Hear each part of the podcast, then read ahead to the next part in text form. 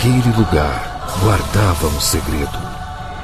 Há mais de mil anos. Eu ouvi falar nesse lugar que eles falam de falam de cinema o tempo todo. Mas eles descobriram e vão me matar. Nesse verão, só existe um lugar quando o assunto é cinema. Cinema com rapadura.com.br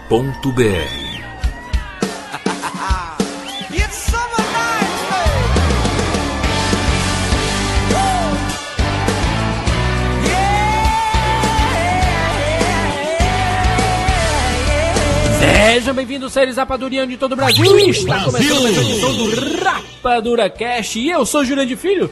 E no programa de hoje nós vamos falar sobre o verão norte-americano no cinema Summer Movies 2012. Estamos aqui com o Maurício Saldanha. Ai, por que, que dezembro não é no verão? Eu quero falar de The Master! Fábio Barreto. E nesse verão, Ridley Scott vai nos ensinar as razões o porquê ninguém escuta quando gritamos no espaço. Vamos falar aqui sobre os filmes do verão, os blockbusters de verão. Vamos falar tudo, os grandes filmes dos próximos quatro meses: maio, junho, julho e agosto. Um resumão do que a gente está esperando, do que a gente quer assistir, do que a gente não vai ver, tudo. E é isso, vamos falar sobre tudo isso a partir de agora. Bem-vindo vamos espetacular o cinema.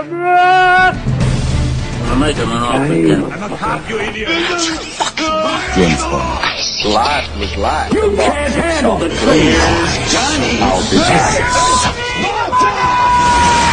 And the Oscar goes to Rapadura Cast.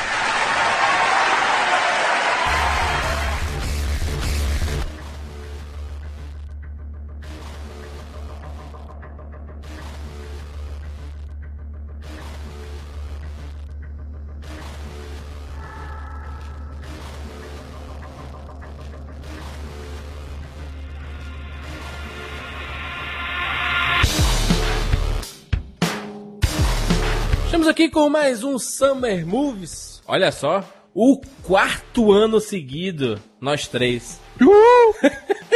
Quarto ano? Maurício cada vez mais careca. Essa é a minha garantia de sair da geladeira uma vez por ano, pelo menos. Olha só, eu lembro que a gente discutiu muito, em, é, principalmente no, no Summer Movies de 2010 e 2011, que 2012 seria o ano dos filmes. Yeah. Vocês lembram, né? A gente falou isso milhões de vezes, né? Várias continuações, prequels e, e franquias grandes apontaram, né, pra esse ano. Não, mas, mas, mas é, é o ano vai ser foda, né? Não sei se o verão, porque a gente sempre sabia, é, soube também que o Paul Thomas Anderson vinha com um filme, o, o- por exemplo, o Tarantino vinha com um filme, Uhum. e, e são filmes que não vão passar no verão, né? Então é um grande ano, eu acho, não só verão Ah, sim. É que, é que o verão ele tá, ele tá bem forte por, por algumas coisas a mais. Não, não tem só filmes a la Michael Bay.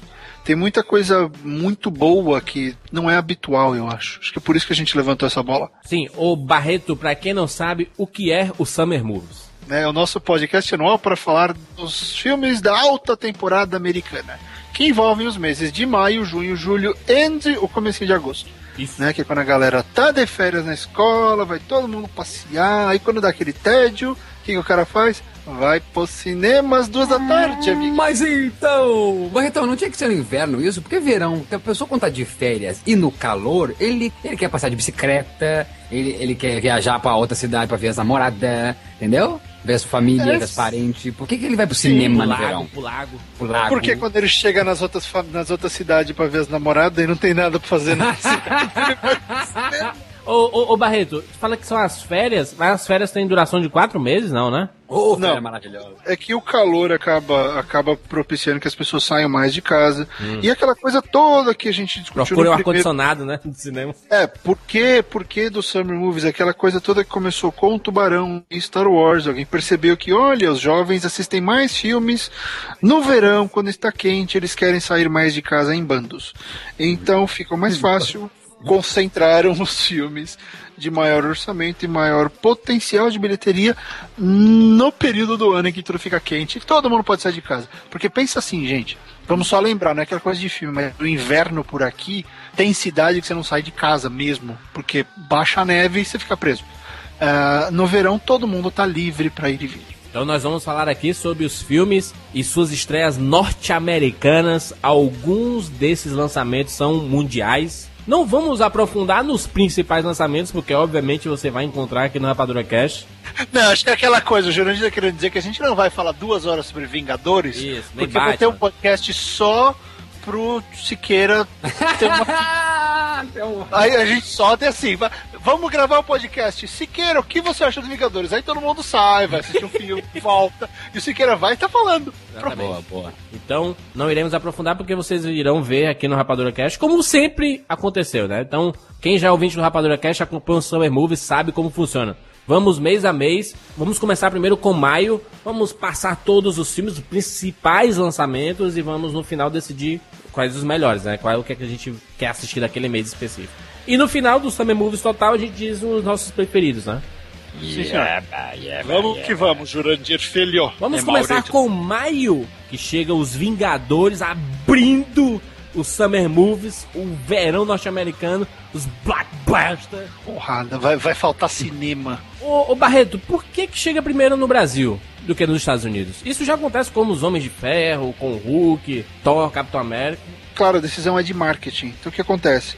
Cara coloca o filme num mercado grande como o Brasil, aí, né, os milhões e milhões de críticos brasileiros uh, vão todos elogiar o filme, lá lá lá, que eles, eles fazem? Eles pegam o número de bilheteria e essas críticas e começam a rodar anúncio aqui falando, é sucesso absoluto, não sei o que, começam a falar que o filme já está estourando. Então o que acontece? Ah, o filme é bom mesmo, então vamos ver.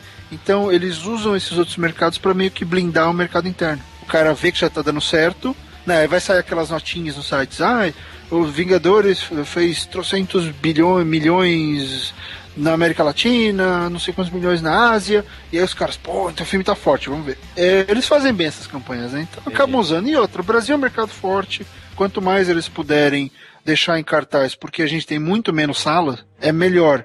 Um dia de, de exibição americana bate o nosso circuito nacional inteiro em um mês. Verdade, verdade. Né, por causa do número de salas. Então é até melhor. Quanto mais tempo eles deixarem cartaz aí, melhor para eles, hein? Os Vingadores, a reunião do bando. É, o, o pessoal tá gostando muito. Eu vi a pré-estreia, a, a, World Premiere, né, em Los Angeles, ao vivo pelo YouTube, muita gente também viu. E claro que lá era Marvel, é, é Marvel TV, né? Então o pessoal só babava o ovo, né? Então não, ah, é. não, não, dá para dizer que eles são um termômetro para saber realmente se o filme tá, é. tá bom ou não. Né? E, a Disney, e a Disney só mostrou pra quem baba ovo, né? Pois é, então. Então. Ah. A, pergunta, a pergunta é a seguinte, Barretão, você acha que pode ser fail esse filme? Acho que né, é a coisa mais improvável do ano que esse filme seja Verdade. feio. É mais fácil o Batman dar errado do que os Vingadores. Oh, olha essa boca suja. Não, sério, tô falando. Não, quer, quer saber? Uma coisa, eu tô, tô com isso entalado já faz um tempo. Um filme como Vingadores ou um filme como o Dark Knight Rises, Cara, eles não precisam fazer muito esforço. Os caras estão desesperados com marketing, não sei o que. Que a Disney tá com medo por causa da campanha contra que eles tomaram na cabeça com o, com o John Carter. Que eles estão com medo, estão querendo se garantir tudo, mas é que nem o Batman. Teve gente outro dia no Twitter falando: ai, vocês não estão sentindo falta dos virais do Batman? Meu amigo, entende, não precisa mais. Sabe? Não, não, o filme se vende sozinho, você já vai gostar do filme. A gente sabe que o filme é bom, para que gastar trilhões fazendo campanhas pra uma coisa que você já sabe que vai era, ser bom. Era bacana. É que o pessoal é assim, o pessoal que só consome conteúdo, né? Os consumidores de conteúdo na internet, eles são assim, eles não querem saber se custa, né? Eles querem é que tenha, né? Eles não vão pagar e não querem saber se os caras estão bancando aqueles que eles estão vendo, né? Por aí. Então, então na verdade, o, o que a gente esquece é que sim, era muito bacana o viral do Dark Knight, mas aconteceu porque não rendeu muito dinheiro primeiro. Só que o segundo filme rendeu mais de um bilhão, cara. Então não precisa, como tá dizendo Barretão, fazer viral. Isso. É uma decisão boa de vamos deixar o filme se vender pelo que ele é, sabe? Não ficar enchendo o saco com 200 é. milhões de coisinhas sobre o filme, que cansa, né? Mas ó, Vingadores vai arrebentar. Não, não vai tem explodir, como. Explosão, bum! Sabe, e aquela coisa, o Donald Jr. falando no trailer, ah, eles têm não sei o que, a gente tem o Hulk, né? Isso. Vai ser demais. Tim Burton e Johnny Depp de volta, Sombras da Noite. Barnabas Collins. todo filme com o Tim Burton tem essa, essa coisa toda do Johnny Depp se maquiar e fazer essa. O único pró. Em anos que Tim Burton tá vindo com mais humor do que uh, freakness. Isso. Entendeu? Que é como ele veio com o, o, Pio, o Pio Herman, que é o, o, tinha também muito de humor, uh, ironia no filme Humor Negro no Edomão Tesoura.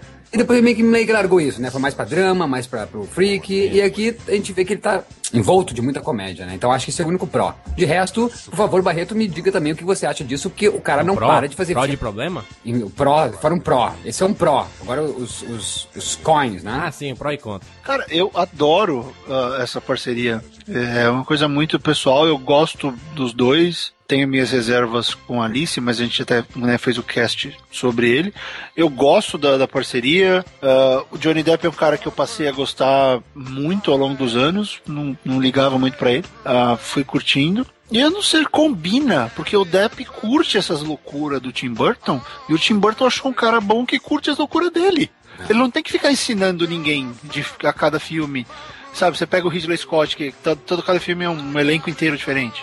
É, ele vai lá, ele pega os caras que põe a mulher dele lá, que ele sabe o que ela vai fazer. Ele, ele se cerca de tanta garantia assim pra ele que o filme pode até não ser grandioso, mas ele, ele sabe o que ele vai ter. Tem até aquele. Fizeram um vídeo uma vez de reunião de, de pauta de filme com o Tim Burton. Então os caras já falam: ah, a trilha vai ser como assim. tanana, tanana. Aí os caras brincam, a história vai acontecer, não sei o que, não sei o que. Liga pra minha esposa, liga pro Johnny Depp. É mais ou menos assim. Barnabas Collins é uma é um mito aqui. Uma lenda. Isso era uma novela. Era um negócio que fez muito sucesso. Era tipo assim, vamos fazer o filme do Vamp, vamos chamar o Neila Torraca pra fazer o. Vlad de novo. Esconde Vladimir Polanski. Essa novela fez muito sucesso. Fez muito sucesso, então, e é uma coisa que já está sendo falada há o quê? Pelo menos quatro anos. Olha. Porque, até explicando rapidinho, o Dark Shadows, sabe quem é o dono dos direitos? Hum. É o Johnny Depp. Ah, mentira. Ele gosta tanto do Barnabas Collins que ele tinha comprado os direitos e estava tentando fazer o negócio. Aí, né, falou com o amigo dele, vamos fazer, entendeu? Então, é uma tara pessoal dele. Ó, eu fui assistir os Jogos Vorazes, que o Mal não gostou. Ah, a melhor coisa do dia, sabe o que não foi os Jogos Vorazes, foi, o- foi o trailer do Dark Shadows. Eu me acabei com o trailer. A música, a música an- anos se- 70, 60? C- É 60, aquela É, coisa Barry assim. White, Barry White. Loucura, cara. Parece divertidíssimo isso. Isso, Eu tô louco pra ver. Acho que vai ser muito bacana. E tem a Evergreen, né? Vamos convenhamos. Eva Tem a- Green, Eva tem Verde. a querida, é, tem a... não Como é o esqueci nome da? Pfeiffer. A Clay Moretz. Moretz. Tá foda, tá foda. Ó, né? vai ser bacana, vai ser bacana. Outro grande lançamento do mês de maio, Battleship, Batalha Naval, tá que pariu! Água! Peter Berg, o Michael Bay com um pouco mais de talento. Ele tava esperando pra falar isso, Vim. Mas não é verdade? O diretor do... Hancock. Ah, Hancock, Hancock. É, enfim, é, Rihanna, né? Como é que fala esse nome? Esse Rihanna. nome Rihanna? Rihanna. A Rihanna. Rihanna e o protagonista do John Carter, o Telo Kit, né? Juntos. E o filho, e o filho dos Skarsgård, né? Não é? O filho É do... o Alexander. É o do True Blood, né? O, que é o louro É, do o True Eric. Blood. O Eric do True Blood. Eric Northman. Olha, o, o Neeson também tá uma galera boa, elenco bom, cara. Vai ser... Olha, o Lianissa, na boa, o Tá Lianissa tá, tá fazendo de tudo pra se transformar no novo Michael Caine, que faz qualquer coisa. Ah, boa. É isso mesmo, é bem por aí. Aí você chama ele, ele, ele vai, ele aparece. Ele põe a armadura de Cavaleiro do Zodíaco. O trailer, que os três estão saindo vários aí, idêntica a Transformers, só que na água, cara. Idêntico, cara. A, a tecnologia, cara. Tô cagando e andando pra esse Não, filme. não, Eu estou. também. Eu estou andando e cagando também. Não, estou. Espero muito. Batalha Naval, gente. Nem lembro que a gente brincava de Batalha Naval. Sério, Jurandir, que você espera muito de um, de um filme da Batalha Naval Não, com a eu Rihanna? espero que eu quero me divertir no cinema. Eu sei que vai ser divertido. Eu, a- eu, eu acho que vai ser um Batalha de Los Angeles, que é horror, horroroso, que ele fez. Batalha Naval já é ótimo. De- Deixa de. de- Eu gosto também. papo aí, papinho. Vambora. What to expect when you expecting. O que esperar quando você está esperando Rodrigo Santoro na capa, bombando cara de Hollywood? Ele é o cara, hein, gente? Ele é o cara. O trailer, que o primeiro. Os trailers, todos os trailers estão saindo, estão focando muito no Rodrigo Santoro. E eu digo que esse pode ser o primeiro filme que ele é. Ele encabeça mesmo. Ele é o cabeça do. Ele junto com a Jennifer Lopez, obviamente. Eles são o casal, né? O casal, o protagonista. é- É, mas tem um Dennis Quaid ali também, tem um Chris, eh, um Chris Tucker, né? Isso. Ele, é- ele ainda é mais um no grupo, né? Mas tá ali, tá na capa, né? Isso, ele nunca acho que... Ah, ele teve, né, no cinturão, aquele lá no cinturão, lá no cinturão Que vermelho, foi né? um horror, né? Convenhamos. Mas aí tem a Cameron Diaz, a Elizabeth Banks, tem um elenco gigantesco. O elenco tá forte. Ah, só espero que não seja outro. Qual foi aquele outro filme que ele fez? Aquele romance também? que eu- Simplesmente Amor. Isso, isso. Ou simplesmente amor com um elenco gigantesco e Não, que ele tem um acho que- fiozinho ali. Acho que vai ser me- melhor esse, Barretão. Acho que esse... A, a história parte dele, cara. A história parte dele, Barreto. Então, ótimo, vamos, vamos esperar. Não, parte da Jennifer Lopez. A, Que é a Lopez. mulher dele. É a Jennifer Lupus. Aquela comédia que vai chegar e todo mundo vai gostar. Tipo o ditador. Sacha Baron Cohen de volta com suas loucuras. Ditador tá fazendo cada vídeo na internet. Toda polêmica que acontece ele dá um depoimento na internet. Não acho que vai fazer ganhando dinheiro, não. Olha, o timing desse filme tá perfeito. Na boa. Com tanta coisa acontecendo nos últimos meses com os ditadores lá daquele lugar do mundo em que só tem problema. Ah, ainda tá pro- rolando problema na Síria, os americanos ainda estão preocupados com N coisas, só se fala em loucuras da Coreia depois do lançamento do míssil. Então, é um timing interessante e até onde eu vi, ele finalmente aceitou que ele tá fazendo ficção. Ele parou de enganar, querer mostrar que é um documentário e que aquelas pessoas são realmente idiotas. Vamos escrever as idiotices. Ah, né? Então acho que isso vai ganhar dele assumir um pouco que é bobagem. tá, mas ganhar em termos de crítica, isso? Talvez, acho que assim. Pô, será que o tá público não, aceitando. não- Será que não era isso que o público gostava? Dessa ficção, desse documentário, assim? Não sei, mal. Essa acho que é a grande pergunta. Até onde aquilo vari- valia a pena? É, valia a pena. Porque no Borat deu certo, foi a primeira vez, era engraçado. Mas Não deu muito no. certo, não. Bruno, tirando que o- era horrível. Como é, Bruno? Mal. É, pegou pesado, pegou pesado. Né? É, pegou pesado. Mostrou a benga nele, a benga falava, né? Não, ele com a criança, não troquei por um celular. É, É muito pois bom, é, né? cara. Mas eu acho que igual tem as situações, né, Barretão? Só que é ficção agora. Ele chegar no, em Nova York e dizer que é a capital mundial da AIDS. Puta que pariu, entendeu? Ele continua sendo. É, só que agora é ficção, entendeu? Mas ele continua sendo politicamente totalmente incorreto, né? É, é uma brincadeira que o americano meio que se preocupa com esses ditadores, que a maioria deles colocou no poder, ah, em tempo, né? Bom, é bom falar. Mas é um, é um filme que pode ter algum resultado, não sei. Ele me desagradou absurdamente no Bruno, perdi as esperanças, mas eu assisti o Hugo outro dia e vi ele trabalhando bem no Hugo. Eu falei, ah, vou dar outra chance pra ele. Homens de Preto 3. Will Smith, Ai, Tommy Lee Jones, Josh Brolin. medo. Olha, eu, eu, tô com saudade do Will Smith, né? Desde Sete Vidas que ele não faz nada, né? É, e não é agora, mal. Já viu, Barreto? Eu já vi uns pedaços. Medo. Medo. Pois então, Baron Sonnenfeld volta, isso que é bacana. Então vamos lembrar, diretor da Família das Duas, Família das Dois, diretor dos dois Men in Black. Legal ele voltar, legal voltar o Tom Lee Jones, o Will Smith. Mas ele- ele- eu tô com esse medo, então. Esse medo que você já, já antevê, então, né, Barretão? Porque tem cara, assim, né, de filmezinho forçado. Olha, eu vou dizer, eu sou apaixonado pela franquia, gosto muito dos dois primeiros, me divirto, toda vez que tá na TV eu paro e assisto, gosto muito. É, se eles não arrumarem o tom e arrumarem o ritmo das cenas que eles mostraram, eu não vou ver não, vou deixar chegar na TV, porque o que mais me assustou foi Will Smith tá velho pro papel. Hum. Era legal ele ser o Hulk, ser o novato nos primeiros filmes, aquela coisa toda de, Sim, dele pedaço, medindo né? forças, é, medindo forças com o Kay. Agora, assim, são as mesmas piadas, é Ah. me- a mesma coisa e o Will Smith envelheceu. Não é nenhuma Certo. crítica a ele, ele tá velho, ponto, né? A vida é assim. Mas não vai, se- não vai- Ah. o filme não vai se centrar muito mais no passado e com o Josh Brolin? Vai aparecer pouco o Tommy Lee Jones? Vai, mas, o- mas o Will Smith continua lá, né? O Will Smith continua sim. lá. Em Barreto, as fantasias, né, que agora é totalmente anos 60, né, e isso que os monstros são tudo em homenagem aos filmes de monstros dos anos 60, tudo re- não tem muita computação gráfica. Isso tá bacana, até fui visitar, tive a honra de visitar o workshop do Rick Baker, que Olha. fez todas as fantasias, assim, é do caralho, tem várias piadas lá que são deles, várias referências que ele ele queria ter colocado no primeiro filme, mas não deixaram, agora deram carta branca. Então, isso já é, é legal, mas é ruim, porque é aquele, pô, vamos pegar umas sobras de ideia e vamos colocar nesse. Ah, a gente não quis fazer nos primeiros, agora a gente põe lá. É, é- é uma faca de dois gumes. O, o Josh Brolin tá muito interessante, ele tá aparecendo mesmo, só que aí fica aquela coisa caricata, né, de, tá, tá bom, a gente já viu esse cara, porque a gente já viu o, o, o Kay na juventude. então, claro. Pode ser interessante, mas eu tô com medo. Eu não gostei do timing, as piadas não funcionaram. eh, Você pode olhar até pro pôster. O Will Smith é outro cara. Tá envelhecido e o personagem continua tentando fazer a mesma comédia que ele fazia quando tinha cara de moleque. Então, ficou estranho. Maurício, fale-me sobre Wes Anderson. O diretor que decidiu abdicar do live action no seu último filme foi o Fantástico Senhor Raposo, maravilhoso, que se passagem. Amei o filme, não sei se vocês gostaram. Mas o diretor que fez ah, o Pura Adrenalina, Pura Adrenalina, que eu gosto muito, o 3 é Demais, que pra mim é um clássico, com Bill Murray. Depois tem ah, Os Excêntricos Tannenbaums, a vida, a vida Marítima de Steve Zazul. E o Fantástico Raposo, então agora Moonrise Kingdom com Bruce Willis, Bill Murray. Bill Murray, aliás, ele. o Bill Murray é o Johnny Depp do. Wes Anderson. Uh, Anderson, né? Assim Duas- como... Tá vendo? Ninguém reclama. É, tu vê, né? Eu acho assim, um elenco maravilhoso. Tem o Edward Norton também, tem a Tilda Swinton, que é maravilhosa, tem o Harvey Keitel, tem a Frances McDormand, tem o Jason Schwartzman, que tá em todos os filmes dele também. Tá? Então eu tô confiante, é um filme bacana, me lembrou muito, eu falei pra, pro Jurandir, acho que nós falamos num Plus sobre isso, que tem muito da atmosfera do onde vivem os monstros, né?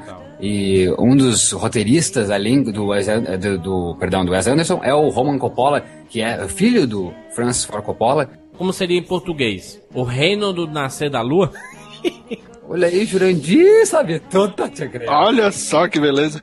Sabe o que eu acho bacana do Wes Anderson? Ele tem, assim como os muitos bons diretores, né? Ele tem, um, ele tem os temas fixos, né? Ele gosta dessa coisa de, de elencão grande, de várias histórias ah, de apoio, né? Eu, tô, eu olho pra esse pôster do Moonrise Kingdom e eu fico lembrando do uma coisa meio. É, Tenenbaums, uma coisa meio. Não é dele, mas o, o Little Miss Sunshine, o. o do Darjeeling Limited, né?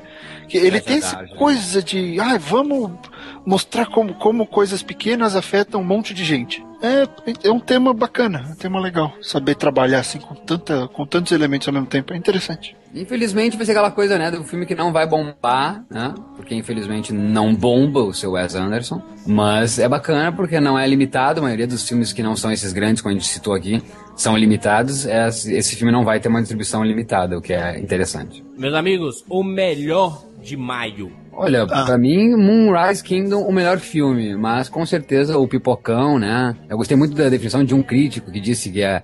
Perdão, nem é crítico, é o Edgar Wright, o diretor do, do Scott Pilgrim. Ele falou que é. É como se comer pipoca no céu assistir Os Vingadores. E eu acho que é isso, sabe, cara? É, é Os Vingadores, cara. Os Vingadores é o grande filme do, do, do ano, talvez o mais divertido filme do ano, acredito. E Moonrise Kingdom, pra mim, é o filmão do filme, né? Como filme, conceito, história, interpretação, ideologia. Ah, acho que não tem onde ir, né? O que eu mais quero ver é mesmo Vingadores também. Vai ser um sucesso, vai arrebentar. E vai ser um filme fundamental pra gente saber de fato se há vida para super-heróis no cinema. Porque tá se tentando, todo mundo falando disso, da união dos Vingadores, agora uniu, e agora? Né? Vai ter gás pra fazer mais? Dando certo, Liga da Justiça, muito em breve. Muito em breve, gente. Mas aí, Liga da Justiça da Warner e aquela merda que nunca dá certo o filme da Warner. Tirando o Batman. Eu quero saber Ah. o Homem-Aranha, vai aparecer ou não vai? Vai É. aparecer. E aí, assim, é, Guilty Pleasure, tô louco pra ver o Dark Shadows, que eu acho que vai ser divertidíssimo. Eu fico também com Vingadores. E sobre o Homem-Aranha, ele não vai estar tão explícito como o pessoal acha, ele vai estar escondido. Vai ser uma teia, é Isso, isso? vai ser uma aranha embaixo da cama. assim. É, alguém vai pisar. Ups. Vai aparecer a Claudio Hanna, é isso?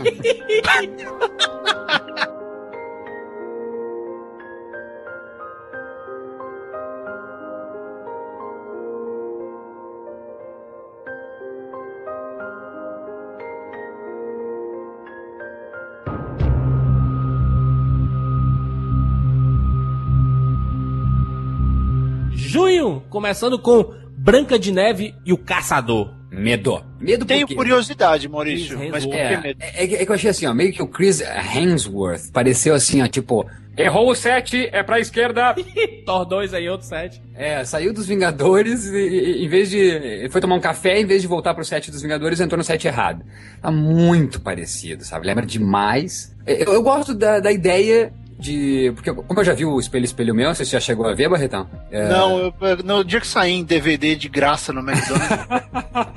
eu achei uma catástrofe, assim. Pois é. Então, então, tipo, achei bacana, sabe? Que bacana que tem então esse pela frente, que é uma releitura sobre a Branca de é, Neve. É uma não... alicizar a Branca de Neve.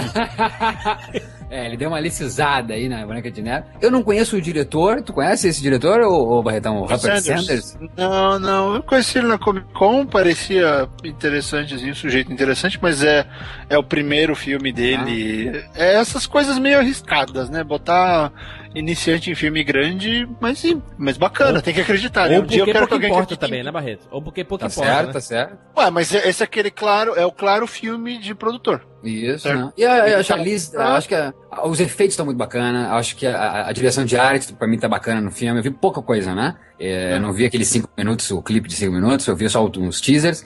E a Charlize tá maravilhosa, eu acho, como Rainha Má. E, e gostei muito dos efeitos, assim, então. É, eu não sei. É, eu quero eu gosto, ver. não tenho medo, não. Esse, esse eu tenho curiosidade, porque eu acho que qualquer coisa vai ser melhor que a Chapeuzinho, né? Porque a Chapeuzinho foi a cagada homérica.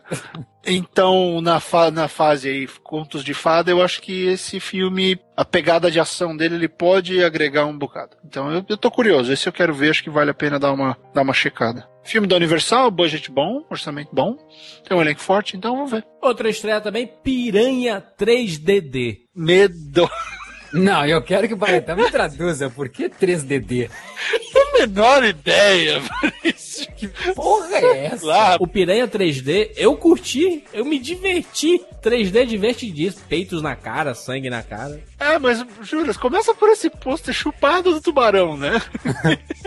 ah, vamos fazer um pôster do tubarão, mas com piranha. Não, ah, amigo. Eu fui atrás do pôster do piranha, ah. porque eu me apaixonei, assim, me diverti pra cacete no cinema. Fora ver de novo Christopher Lloyd e a, a, a querida, meu Deus do céu, a Elizabeth Shue, né? De novo, os dois juntos depois de Volta para o Futuro 2, uh, né? Lembrando que ela não faz. Uh, perdão, o 2 e o 3 ela não faz o 1, um, né?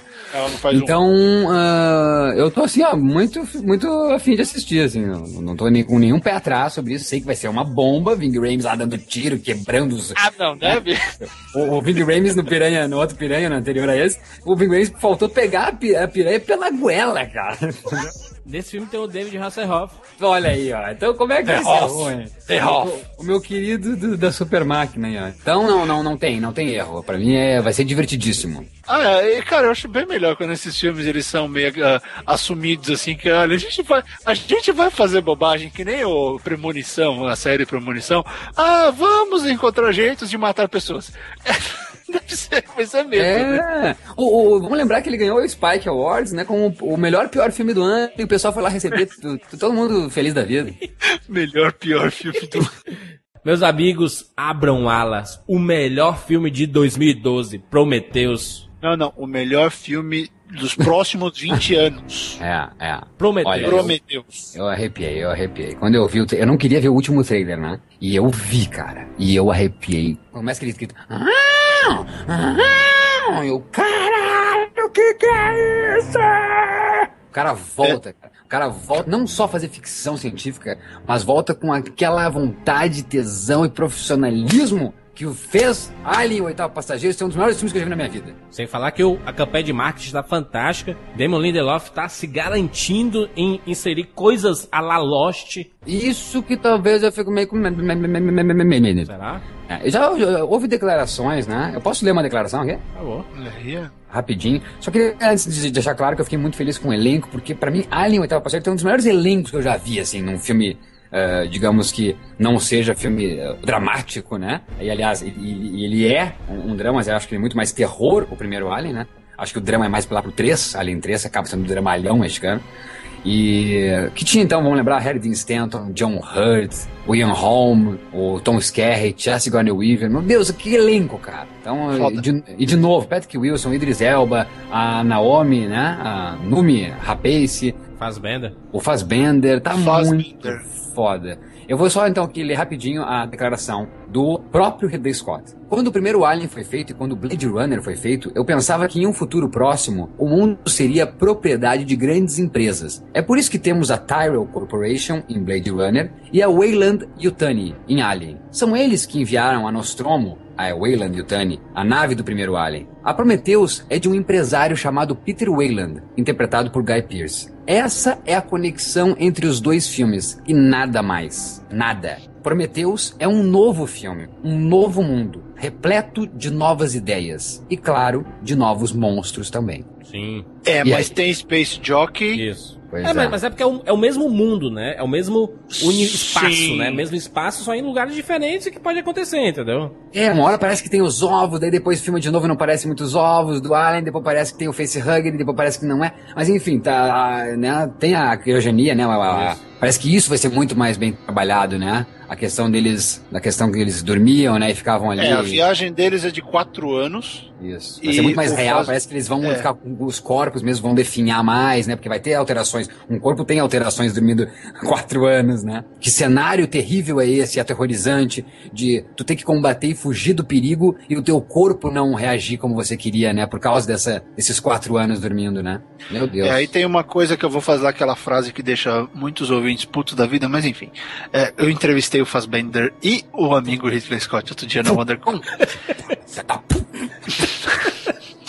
E o Fassbender, eu perguntei pra ele sobre o Android dele, né? E a coisa mais legal dali é pensar numa coisa. Se vocês tem um vídeo já mostrando o Guy Pearce como o Wayland fazendo tipo um TED, Exato. né, contando para as pessoas por que ele é o cara fodão, por que, que ele vai né, continuar por tanto, tanto tempo como a empresa dele sendo a mega corporação. E ele fala que já estamos fazendo robôs que são quase ah, indissociáveis do ser humano. Olha E aí hein? pinta o Fassbender. O Fassbender, o, o take dele, desse, desse Android dele é o seguinte: ele vai ficar acordado esses quatro anos. Então ele vai passar quatro anos pensando na vida. Sim. Quatro anos criando as próprias ideias dele e que, se definindo como ser. Hum. Na hora que esses caras acordam, eles vão encontrar outro Android. Não que ele vai ser psicótico ou coisa parecida, mas é, esses caras, como eles evoluem e ele tem tempo demais para pensar e para começar a, a ficar curioso, como se fosse uma criança, como o Fassbender colocou, aí é toda a gênese do comportamento do Bishop Uhum. e do comportamento do outro, que eu esqueci o nome. Como eu esqueci o nome do outro robô? Como é o nome? Mas é, o Ian, o Ian Holm faz, né, o primeiro, Ian né? Depois é o. Lance Henriksen. Aí o bicho. Ah, enfim, define esse comportamento que é totalmente diferente do Android do Blade Runner, Uhum. que é um Android que é muito mais ligado a, a- a- ao fim da vida dele, né? A prorrogação a tentar ser imortal, querer ser melhor do que o humano nesse sentido. Esses robôs eles são. Então eles buscam mais uma. Seria uma busca pela alma, alguma coisa assim. Então você imagina que embaixo de tudo isso, toda essa história de exploração e de vai dar merda, porque a gente sabe que vai dar merda, tem um sujeito, um ser artificial tentando descobrir o que é vida. Muito bom. É uma loucura. É, É. uma, sabe? Genial, é tanta genial. coisa que tá ali dentro que você fala, meu Deus do céu, eu quero ver esse filme amanhã. Ridley Scott manja, quer voltar pro negócio, falou que não tem. Perguntei pra ele sobre o tempo entre Alien agora, falou que não tem problema nenhum, não mudou nada, tá voltando porque ele quer, tá voltando porque ele gosta. Tá, e, Cara, e sobre você- isso, então, eu de idiota li a declaração e você falou como homem. Chegou a perguntar ou questionar sobre alguma ligação ou não? Ah, a gente falou disso, ele até comentou a, a questão do Space Jockey, eles não, eles não entraram muito nessa história, mas aí eu perguntei pro Lindelof sobre ter usado o primeiro Alien como base. Aí eles falaram que não usou nada, eles começaram a escrever sabendo aquele mundo, definiram o que era a história e começaram a escrever sem ficar olhando muito. Mas aí o Space Ah. Jockey parece que foi um ponto de, pô, vamos colocar lá pra explicar um pouco daquilo e, e para todo mundo ficar feliz. Ô, ô, Barreto, mas esse projeto, Prometeu, surgiu a partir de uma, uma briga da parte criativa do, de uma continuação do Alien, que seria já um prequel do Alien, Isso, E- vamos e- lembrar disso, e né? acabou virando um, o Prometheus, né? Sim, pelo que, o, pelo que o Ridley Scott falou, era uma ideia que ele já tinha, aí deu essa briga toda porque começou a rolar o problema. Ele, bom, tem essa ideia aqui, então eu quero fazer isso. É, vamos pegar o universo de Alien mesmo que não tenha nada a ver com os outros aliens, né, que foram feitos, mas é o mesmo universo e, e tem referências, né? O Space Jockey é uma referência, né? O... Sabe o que eu penso? Que isso vai ser o maior soco com um soco inglês na cara do George Lucas. Mas assim, ó, oh, nego, é assim que você faz um prequel. Sabe? É assim que você conta a origem de alguma coisa do caralho. É assim que você conta a origem de algo que definiu a cultura. Matou a pau, matou espera, a pau. E olha só, espera. palmas pra ti, Barretão, porque sabemos que é um fã de Star Wars. Olha só, olha gostei, só, gente. Gostei. Olha só, gente. Madagascar 3. Para, Deus, você que falar Madonna? Um barato. Já assistiu? Eu vi, eu vi metade já, é divertidíssimo. É, tem, tem, tem os, os, os pinguins? Tem, não, a história inteira é por causa dos pinguins. Os pinguins Pá, sumiram. Eles, ah, meu Deus do céu. Eles estão na Europa agora, né? É, é uma bobagem daquelas clássicas de Madagascar. É. Muito engraçado, cara, sério. E tem a Frances McDormand fazendo a vilã, que é uma inspetora, é uma caçadora de animais da polícia da, de Paris. Então ela é toda psicopata com animais. Ela tipo, ela é a Felícia hardcore. Ela, ela não só abraça até que o animal fique roxinho e pare de respirar, como ela também mata e empalha. Então é a vilã. Mas parece divertidíssimo, assim. O que a gente viu tá, tá muito bom. Meus muito amigos, bom. musical, Tom Cruise, Rock of Ages. Eu não sei o que pensar desse filme ainda. Acha que show de bola. É bacana que tem a, a trilha sonora do cacete, né, cara? Músicas do Journey, uh, dá um musical bacana do diretor do Hairspray, né? Vamos lembrar, então. Adaptação do sucesso da Broadway, né, mal? É, a não, primeira vez que eu ouvi falar desse filme, eu achei que era uma adaptação do Guitar Hero. Parece, é todos os caras que Letter. É o diretor do, do Aquele do Vin Diesel, que ele é uma babá, como é que é o nome? Operação Babá. Mas é o diretor do Hairspray também, né? É, o Adam Shankman. Isso. É, ele é o diretor do, do 12 de mais 2, diretor daquele... Uh, com a Mandy Moore, meu Deus do céu, Nicholas Sparks, que, que fez todo mundo chorar, meu Deus. Amor, amor, um pra, amor recordar. pra recordar. Um amor pra recordar. Então, é um diretor que só trabalha com draminha e tudo. É, vai fazendo musical. Então, adocicado. Hairspray é muito bacana. Até o John Waters trabalhou no, no, no, na refilmagem do Hairspray, cara. O próprio diretor. Ah, é, ele, ele fez uma pontinha. Ele faz uma pontinha mostrando, a, né? Ele abre assim. A uma... pontinha. É. boa, boa! Então eu acho assim, ó, vale a pena assim, Tom Cruise se deliciando ali como o, rockstar, lembrando muito o personagem Frank T.J. Mack do Magnolia, né, que ele tá no palco lá, malucão, e sex symbol. Então... Ué, e um pouco o que ele fez no Tropic Thunder também, né, no final do Tropic Thunder, soltaram ele pra dançar e cantar, ele foi. Né? e, e, outra, a lourinha do Footloose, Maurício, Footloose é bonitinha. Exatamente, quando eu vi o trailer eu disse, ali é a Hook. É, ela, ela que fez, só tá se especializando nesses musicais aí, né? Fez o Burlesque, tá no Footloose e agora no Rock of Ages. É. Vamos ver se, se, esse, uh, se esse musical agrada, porque faz um tempo que nenhum musical tem verdade. entrado bem, pelo menos comigo. De verdade que eu gostei, gostei, gostei, gostei muito mesmo foi ah, acho que o Moulin Rouge é o último. Ah, mas está sendo um. É, te entendo e, e acredito, e, aliás, perdão, é, concordo. Mas aí vamos ter que liberar um pouco, né? Não ser tão, é, digamos, severo, né? E o Hairspray é legal, Barreto. Não, o Hairspray eu gosto. Eu trabalhei é no marketing dele. É que o Hairspray pra mim foi trabalho, eu lancei ele ah, tá pela certo. arte, então eu fiz tanto. Mas não, eu, sem dúvida. Mas eu gosto, me divirto. James Marsden, divertidíssimo fazendo par com a Queen Latifah. É um filme. Não, de outra volta de mulher, meu Deus. Isso aí, isso aí. E outra, meus amigos, esse é o meu garoto, Adam Sandler. O que seria o verão norte-americano sem o Adam Sandler? sempre tem seria uma coisa mais inteligente. Sei, não, mas tem, sempre tem que lançar alguma coisa que sempre, dá, sempre faz sucesso esse cara. E ele faz com, com a cabeça no lugar certo. Ele mesmo fala: eu cago e ando pra crítica, não importa, as pessoas vão me assistir, eu vou fazer filme. Acabou, pronto. Isso, That's My Boy, Próximo. o nome do filme. Ah, e é o diretor, assim, o diretor do. do aquele da máquina de, do, do, tempo, que é o Hot Tub Machine. Ah, Hot Tub Machine. É, a ressaca. Não, é, que, eu lembro a ressaca, eu lembro que o, o Se Beber Não Case chegou a ter um pôster no Brasil chamado A Ressaca. Isso. Mas enfim, exatamente, A Ressaca. Que teve aquele também Sex Drive, que é bem divertido. O, o próprio filme último do Jim Carrey, né? O, Os Pinguins do Papai. E o que eu achei mais bacana, cara, é que o Adam Sandler ali chamando sempre, né, dando oportunidade sempre aos amigos dele. Aí o Andy Samberg, né, que tá no elenco do Saturday Night Live, que eu acho um cara bem engraçado. E vai ser o filho dele no filme e o Adam Sandler vai ser o pai, né? E eu, Ele tá tentando fazer filmes com mais força, mas o, o Andy não vai, né? Ele sempre faz coadjuvantes bem pequenos. Parece que o humor dele não tem muita, muito fôlego para segurar filme inteiro. Não. Mas eu, é, não, eu não sei. Saberemos agora, né? E a nova animação da Pixar, Valente. Pixar que errou bonito, né, no ano passado. Não, acho que vai fazer esquecer carros, cara, de tão épico e, e fodástico que será Brave. Eu tenho medo de falar. Por quê? Como arqueiro, adoro a ideia. Ah, é, o Barreto é o Legolas. O visual é lindíssimo. Me apaixonei pelos trailers. Aí há duas semanas eu ouvi uma coisa que me deixou desesperado. que foi, Barreto? Meu Deus. Que o pessoal de dentro da Disney tá com o tu na mão com esse filme. Como Porque assim? parece que ep- o nível de epicidade dele não foi atingido. E há, pre- há- há- há preocupações internas. ah, a fonte costuma acertar coisas boas. Ah, eu tô com medo. Eu quero que seja lindo, porque eu me apaixonei por essa personagem, de verdade. Mas não sei. Se os caras de dentro da, da Pixar estão tão preocupados, não sei se é um efeito Carros 2, ah, o que é, mas me preocupa. Olha, Porque é menina, vamos lembrar disso, hein? É menina. Pela primeira Pixar vez ainda Pixar, não né? mexeu com menina. a primeira É. protagonista. Então, torço muito, acho que todo mundo deve ver. É Pixar, qualidade foi o objetivo, a gente sabe disso, mas por que diabos esses caras estão com medo? Isso me assusta. Eu gostei dos todos os trailers que eu vi, eu gostei, todas as imagens eu achei lindo, lindo. Esse É, cabelo, né? mas, é, mas eu não tinha pensado nisso mesmo, cara. Será que os meninos que lotam os cinemas, então, pra ver animação, vão se interessar em ver um filme com um pôster estampado, uma personagem, protagonista, uma menina? Bem, bem lembrado, não tinha pensado nisso, não. Filme original, né?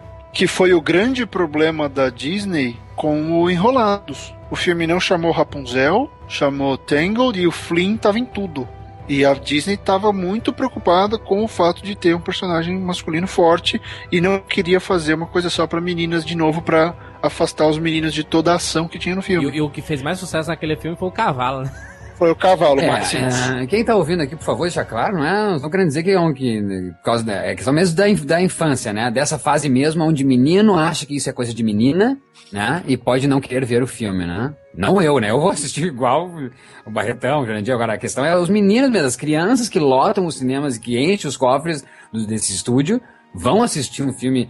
E a mãe vai dizer, ah, vamos lá ver Brave, meu filho. Não, é filme de menina, mamãe. É. Será? E, e outra, eu, eu digo mais ainda, que muita gente já tá falando que é uma chupação do Como Treinar Seu Dragão, né? Pois o é. universo, o lado medieval, aquela coisa bonita. A ruiva. Pois, pois é. Então, e assim, já teve problema, teve mudança de direção, ah, teve muita coisa, e a gente sabe que toda vez que um filme é rebutado, assim, ah, vamos começar de novo e mexer no roteiro no meio da produção, isso significa alguns problemas. Sei lá, eu gosto muito do Bolt, por exemplo, mas o Bolt é um filme que estava acontecendo, aí o John Lasseter entrou na Disney, virou e falou: não, começa do zero de novo, refaz a história. Recomeçaram tudo e o filme é ok, é um filme competente, mas não grandioso como ele queria. Sim. Então, acho que há uma certa, sabe, uma certa razão para esse medo. Espero com todo o meu coração que ele não se confirme. Mas eu acho que a gente tem que ver Brave, a premissa é ótima, e como o Juras falou, e assina embaixo, o visual é magnífico. A trilha sonora, né? A trilha sonora linda. O trailer, o trailer japonês que tá rolando aí é genial. É o Patrick Doyle, né? O responsável pela trilha sonora do Thor. Meus amigos, Abraham Lincoln, o caçador de vampiros. Foda pra caralho! Já viu? Eu vi o final, eles mostraram um monte de o coisa. Barreto só né? vê os pedaços dos filmes. É, mas, Juras, isso eu tô criticando do marketing dos estúdios há quatro anos. Parem de quebrar filme, deixa pra mostrar o filme, mas eles insistem. Ó, vou mostrar um pedacinho aqui, vou mostrar mais um pedacinho ali, vou mostrar outro pedacinho lá. Para! Mostra a porra do filme, Timo sabe? Bekmambetov. Beckman Bematov, o Beckman cara do Bematov. Wanted. Ah, Timur Benga Membatov. Beck, Beckmambetov. Benga. Beckman Benga Betov. Membatov. Benjamin Walker fazendo o Abraham Lincoln, a meninazinha do, do Scott Pilgrim, a Mary Elizabeth Winstead, A meninazinha. a Ramona, né? Ramona. A meninazinha, eu acho. Abraham Lincoln, caçador de vampiros, baseado no livro famosíssimo, né? Ah, tu, tu sabe, tu entende, né? Que no, no Brasil vai ser abra o link, né? Abram, abram, abram o link. Aqui. Abra o link Abra do, o link. do Caçador de Vampiros. Né? Cara, sabe, sabe que eu, eu assisti, eu vi esses pedaços, comecei, eu tô, eu tô lendo o livro. ah, eu pensei na seguinte coisa. Eu já mandei pro registro, tá? Então não tentem roubar. Eu pensei, eu vou escrever um roteiro do Jânio Quadros Caçador de Zumbi. Já pensou? O Timur, ele, ele é instável. Ele já fez os ótimos. ah, como é que é o nome? Day Watch e Night Watch. Como é que ficou em O português? Guardiões do Dia, Guardiões da Noite. Isso. Ele fez aquilo que é muito bom. Aí ele fez o Wanted, que é mais ou menos. Então, assim, ele, ele tem uma mão boa, ele já mostrou, mas ele já produziu filmes ruins como aquele A Hora da O Escuridão. Apollo 18 também. O Apollo 18, o- o- o- mas, pelo que eu vi, assim, a mão, a mão tá boa. É, virou um puta filme de ação. O livro é um pouco mais político e tal, mas assim, tem bastante ação, quebra-pau. O Rufus Sewell é o vilão que não existia no livro. Mas que história é essa de Abraham Lincoln? Me diz, por favor. Ué, é uma história alternativa. Nicky Abraham Lincoln, cuja vida é cheia de mortes misteriosas. A mãe dele morre do nada, Isso. a irmã dele morre do nada. Aí o cara tá, o cara que escreveu o ator é o mesmo ator do ah, Pride and Prejudice and Zombies. Tá, ele, ele no filme é presidente dos Estados Unidos. Ele é o presidente, ele, ele continua sendo o presidente, mas tem uma história alternativa que, além de ser presidente, ele mata vampiro.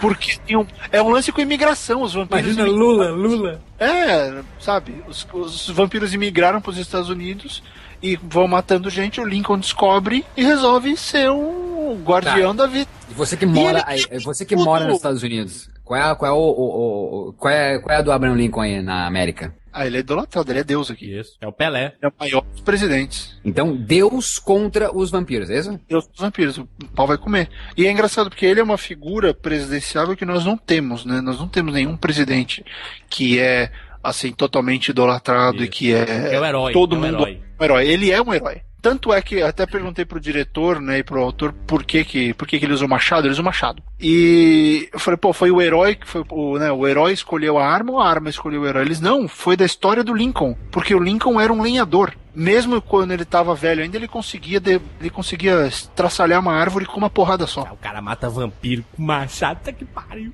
É, é louco, é louco, parece ser muito engraçado. Parece que ele mata todo mundo do elenco de Crepúsculo nesse filme. Exatamente. Ele faz uma visita em Fox. Meus amigos, Procurando um Amigo no Fim do Mundo. Filme do Steve Carell e a Ke- Keira Knightley. Que bacana, muito bacana. E, e, na verdade a, a Lorene eh, Scafari, a diretora, ela, a primeira ela escreveu aquele, não sei se vocês assistiram, o Nick Nora, uma, aquele, uma noite de, como é que era? Uma noite de amor e música, né? Que era com o, O Michael Isso, Black, isso, Sarah o, o Cera que o Jurandir adora. e a, e a menina- e a Cat Dennings. E a Cat Dennis do Thor, a missíssima da Natalie Portman. E eu acho que é tipo uma adaptação, né? Parece que sai Sarah e entra Steve Carell, sai a Dennis, entra Keira Knightley. Melhores atores, eu acho, do que os, os do Nick and Nora. Que dupla, hein? Du- Dupla boa, né, cara? Adorei ver, cara. Nunca imaginei os dois atuando juntos. E tô, eu achei bem bacana o trailer. Né? Tá, tá, tá chegando um asteroide na Terra e tá pânico no, no, né? no planeta. E acontece dessa relação de amizade entre o Steve Carell e a Keira Knightley. Então, uma comédia romântica eh, de um filme, em um filme catástrofe. né? Então, Será achei que todo bacana. mundo morre no final? Agora, porque deve ser um asteroide lerdo pra caramba, né? Porque vai cair o cara ainda tem tempo de ir numa road trip, né? Ah, vou passear então. Minha esposa me largou. Não, eu, eu acho que já sabem que vai cair e avisaram pra. Ó, gente, vai cair. É, não tem o que fazer. Vamos morrer, se virem. É, deu. PT saudações. É legal, gostei do trailer dele. Meu amigo Woody Allen está de volta para Roma com amor.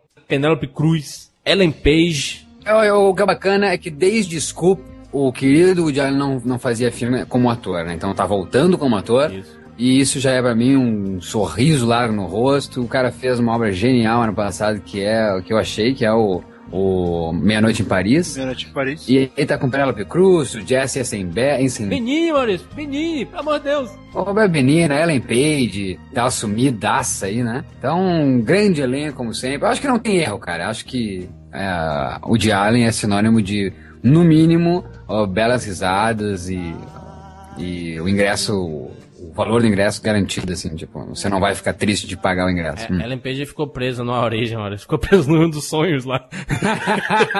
G.I. Joe 2. E Retaliation. só, e só dá Bruce Willis esse ano, né? Bruce Willis precisava reformar o banheiro, a casa e comprar carro novo. A inserção de um elenco novo, né? Do Bruce Willis, como o Maurício falou aí, e Ben Johnson, The Rock. Ah, eu juro que eu não sei o que dizer sobre esse filme, entendeu? Você gostou do primeiro? Acho horroroso. Então vai ser a mesma coisa, Sérgio vai melhorar? Tem o Bruce Willis atirando. Pá, pá, pá, pá, pá. Ah, tipo, então. o Bruce Willis não fazia o primeiro? Uma participação? Não, o primeiro era o, o comandante, era o Dennis Quaid. Ah, não, eu tô confundindo com o Planeta Terror, né? Que ele chega lá e dá-lhe tiro. É, Mas o não, Dan não. Johnson, do Dan Johnson é bom demais. É bom demais, velho. Esse é. É. o problema do Bruce Willis, já falei na teoria. Bruce Willis, aliás, de todos os atores que ficam careca, parece que todos os filmes são os mesmos, né? É, o cara, o cara faz É. uma semana todas as participações. Não, não sei, não, não, dá pra querer muito. É, trans- é G.I. Joe, é uma franquia que já começou meio estranha e vai continuar naquela. Sabe? Mas pelo menos é um filme assumido que é feito pra ganhar dinheiro, não quer ter nada. Tem o Ray Park lá, Darth Maul, e vai ser mais do mesmo. Isso não tem que fazer, é filme de formato. E é interessante que pelo menos esse tipo de filme acho que é um mal necessário, porque eles vão. Tem que inventar tanta coisa de efeito novo que acaba ajudando o resto da indústria depois. Então, deixa aí, tem o público, a molecada adora. É um filme bem infantilizado mesmo, enfim. É. Meus amigos, o melhor de junho. Prometeus. Prometeu. É. Deu, né? Tem, não tem vez pra ninguém. Não, não tem.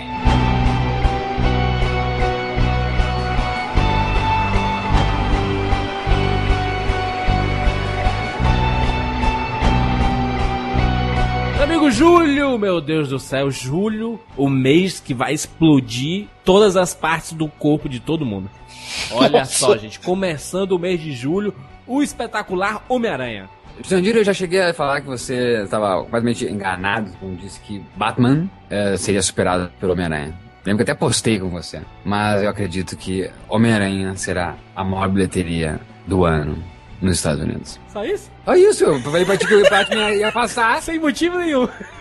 Não, pelo que eu vi, cara. Pelas, eu não queria ver, eu não queria ver o trailer. E eu vi e fiquei maluco, maluco. Vai ser o filme que sem dúvida vai atrair. Esse vai atrair todo mundo. Vai atrair a mulher, a namorada do cara, a mulher solteira, o cara, o jovem, a criança, Isso. a menina, o homem. Todo mundo, velho, o idoso, né, os amigos do Stan Lee. Todo mundo vai lotar essa porra. Os amigos do Stan Lee. Vai ser universal. Universal. Vai ser estratosférico.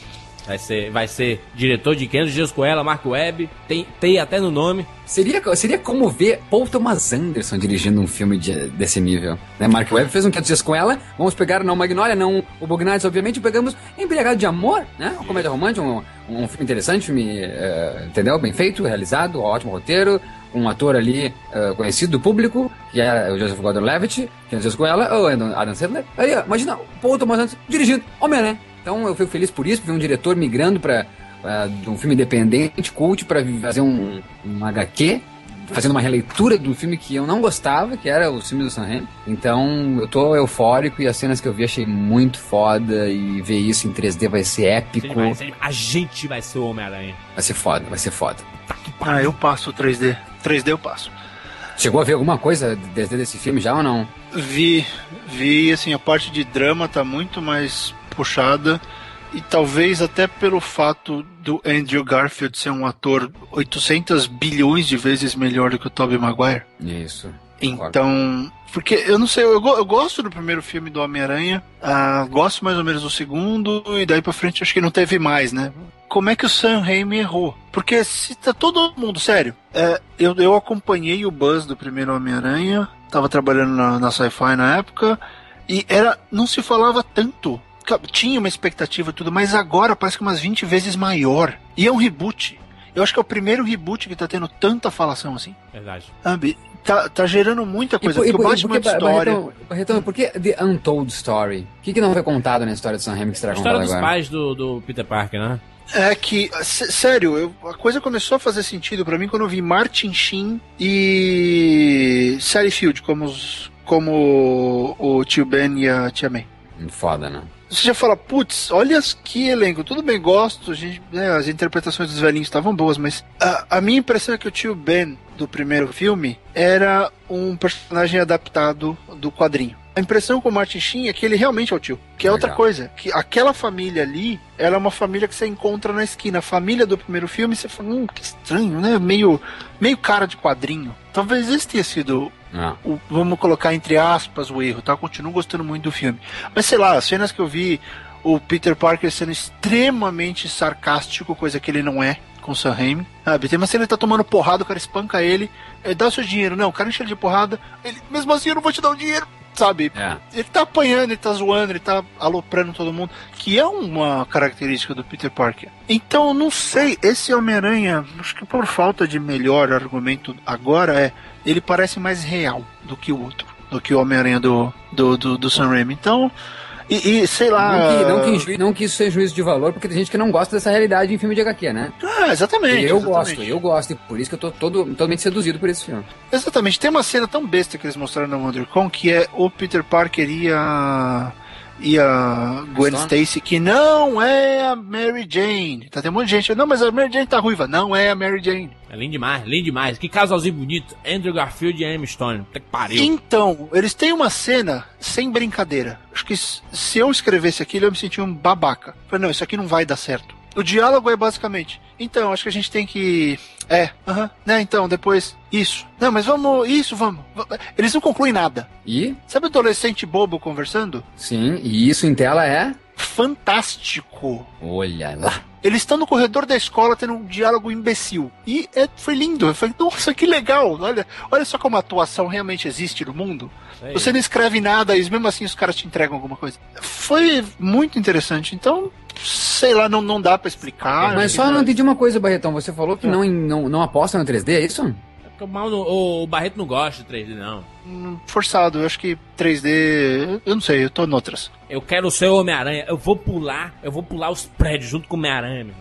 Vai pra Universal e vai no brinquedo 3D do Homem-Aranha, pular, eu vou com tudo. Savages, o novo filme do Oliver Stone. Vamos usar os recursos do Final Cut para aumentar a saturação da imagem. Né? Imagens saturadas com drogas. E ela Meu Deus, o, o, o Everson sempre foi um cara que eu, não esqueço nunca do épico, pra mim épico, porque é longo também, e fala de uma história épica da americana, que é o JFK, que eu acho o- talvez o melhor filme do Oliver Stone, na minha opinião, assim, acho que... E vamos lembrar que ele também sempre trabalhou, então eu quero falar aqui da fotografia, né, do JFK, era, pra mim é espetacular, se não me engano ganhou fotografia aquele ano, ah, o Oscar. E depois ele fez o Assassinos por Natureza, que é foda a fotografia também.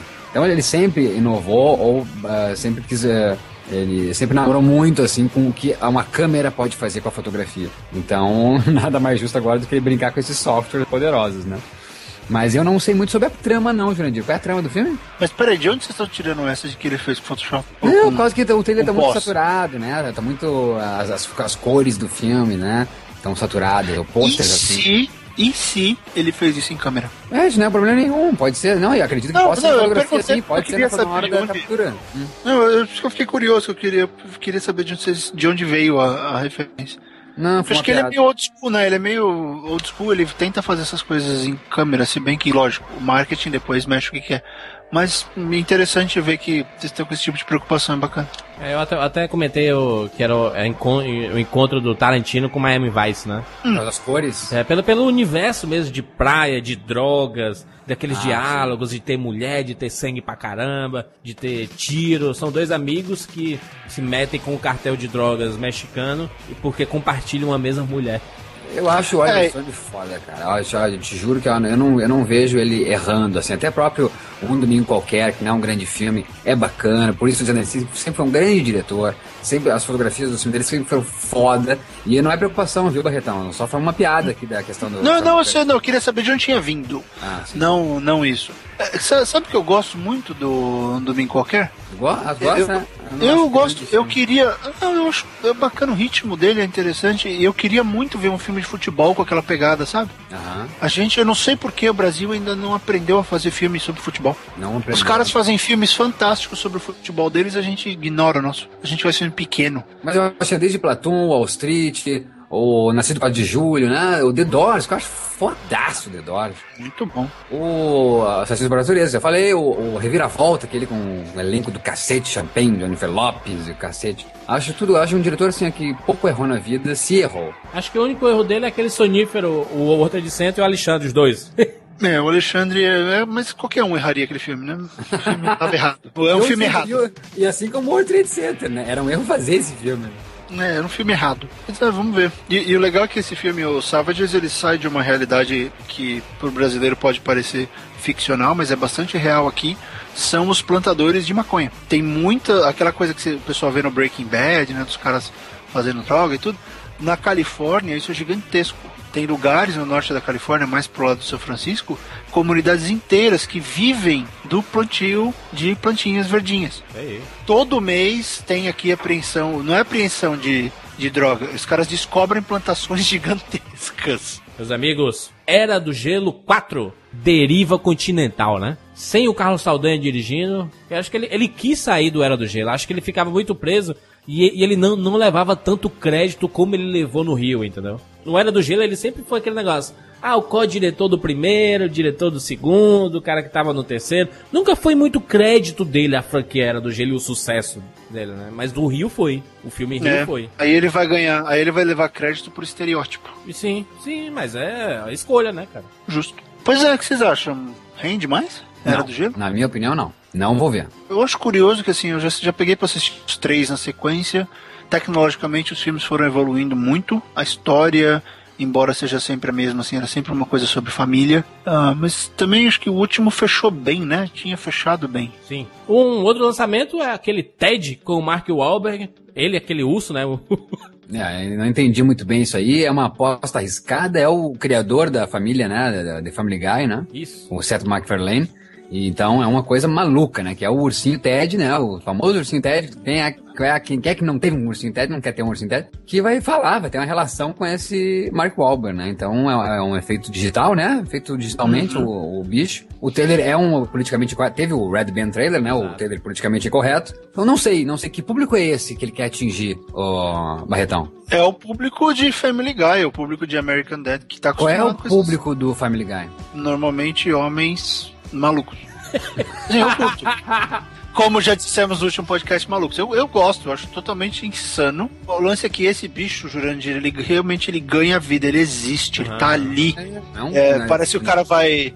Aquele filme besta de, de fonte do desejo, alguém vai pedir, pedir, pedir pro bichinho ganhar vida, esse daí vive. E o que, o que me lembrou na hora que eu vi foi o. Foi o ursinho do Inteligência Artificial. É. David. Ah, lembrei dele, falei, pronto, é ele no nosso tempo. É meio maluco, mas assim, tem toda a cara do Seth MacFarlane. Se alguém pode fazer isso funcionar, é ele, porque ele é dele, é débil mental, tem problema. Mas tá sério. falando do público então. O público é o público adulto, é isso? Pô, É público adulto, isso não é pra criança, não, pelo amor de Deus. é. É. E o próprio É. Seth Mac- MacFarlane tá no filme, né? A Mila Kunis tá no filme, o Giovanni Ribisi tá no filme. Acho que desde o Avatar eu não vi o Giovanni Ribisi. Meus amigos, parem as máquinas. Batman, o Cavaleiro das Trevas, ressurge. Ponto, não precisava dizer mais nada, né? Se ele ressurge já é motivo, né? Pra ir. Bom, Precisa de mais alguma coisa? não, é o Batman. Não, é o Batman do Nolan, meu irmão. Olha, até agora eu quero saber como é que ele vai fazer aquele estádio de futebol cair. Como assim, tu não viu o trailer? Não, eu vi, mas eu quero ver como é que ele vai. Qual a razão da. como- Qual vai ser a Ah. dinâmica? Por que, que aquela porra vai cair? Ô louco, meu. Entendi. Motivo, razões, circunstâncias. É, eu não conhecia, eu não conhecia o, o querido, ah, né, o, o Bane, né? Eu não conhecia esse ator Tom Hardy, quem era esse cara. Fui atrás e descobri um ator foda. Aquela, Sei, aquela, tipo aquela, aquela, aquela, É, sim, só o Inception, né? O que ele fez antes, né? Como é que ele chegou até o Inception também, né? Band of que eu, que eu descobri o, o, o Bronson, né? o Do, do, do Nicolas lá, o diretor do Drive. Então, tipo, que que é isso, cara? Que que é isso? Que- Quem é esse cara? Então achei bacana um tipo de ator, assim, aquele, aquele estilo assim, ah, não tô nem aí, sabe? Me lembrou muito Marlon Brando, sabe? Não tô, não tô nem muito pra técnica, assim, sabe? Vou fazer aí, sei de algumas técnicas, mas eu sou mais eu e, sou um cara à vontade, ele me lembra assim de estar à vontade. Eu já classifiquei ele, ele Tom Hardy, uh, ele então, Tom Hardy, Fassbender, Ryan Gosling e acho que o outro que eu falei, que são pra mim os melhores atores atualmente. né? Então eu só, eu só tô assim em dúvida de como vai ser ele como Bane, com aquela máscara todo o tempo, se ele é um ator tão assim, ele- se ele trabalha tanto com a máscara facial dele, como vai ser com essa máscara na face dele.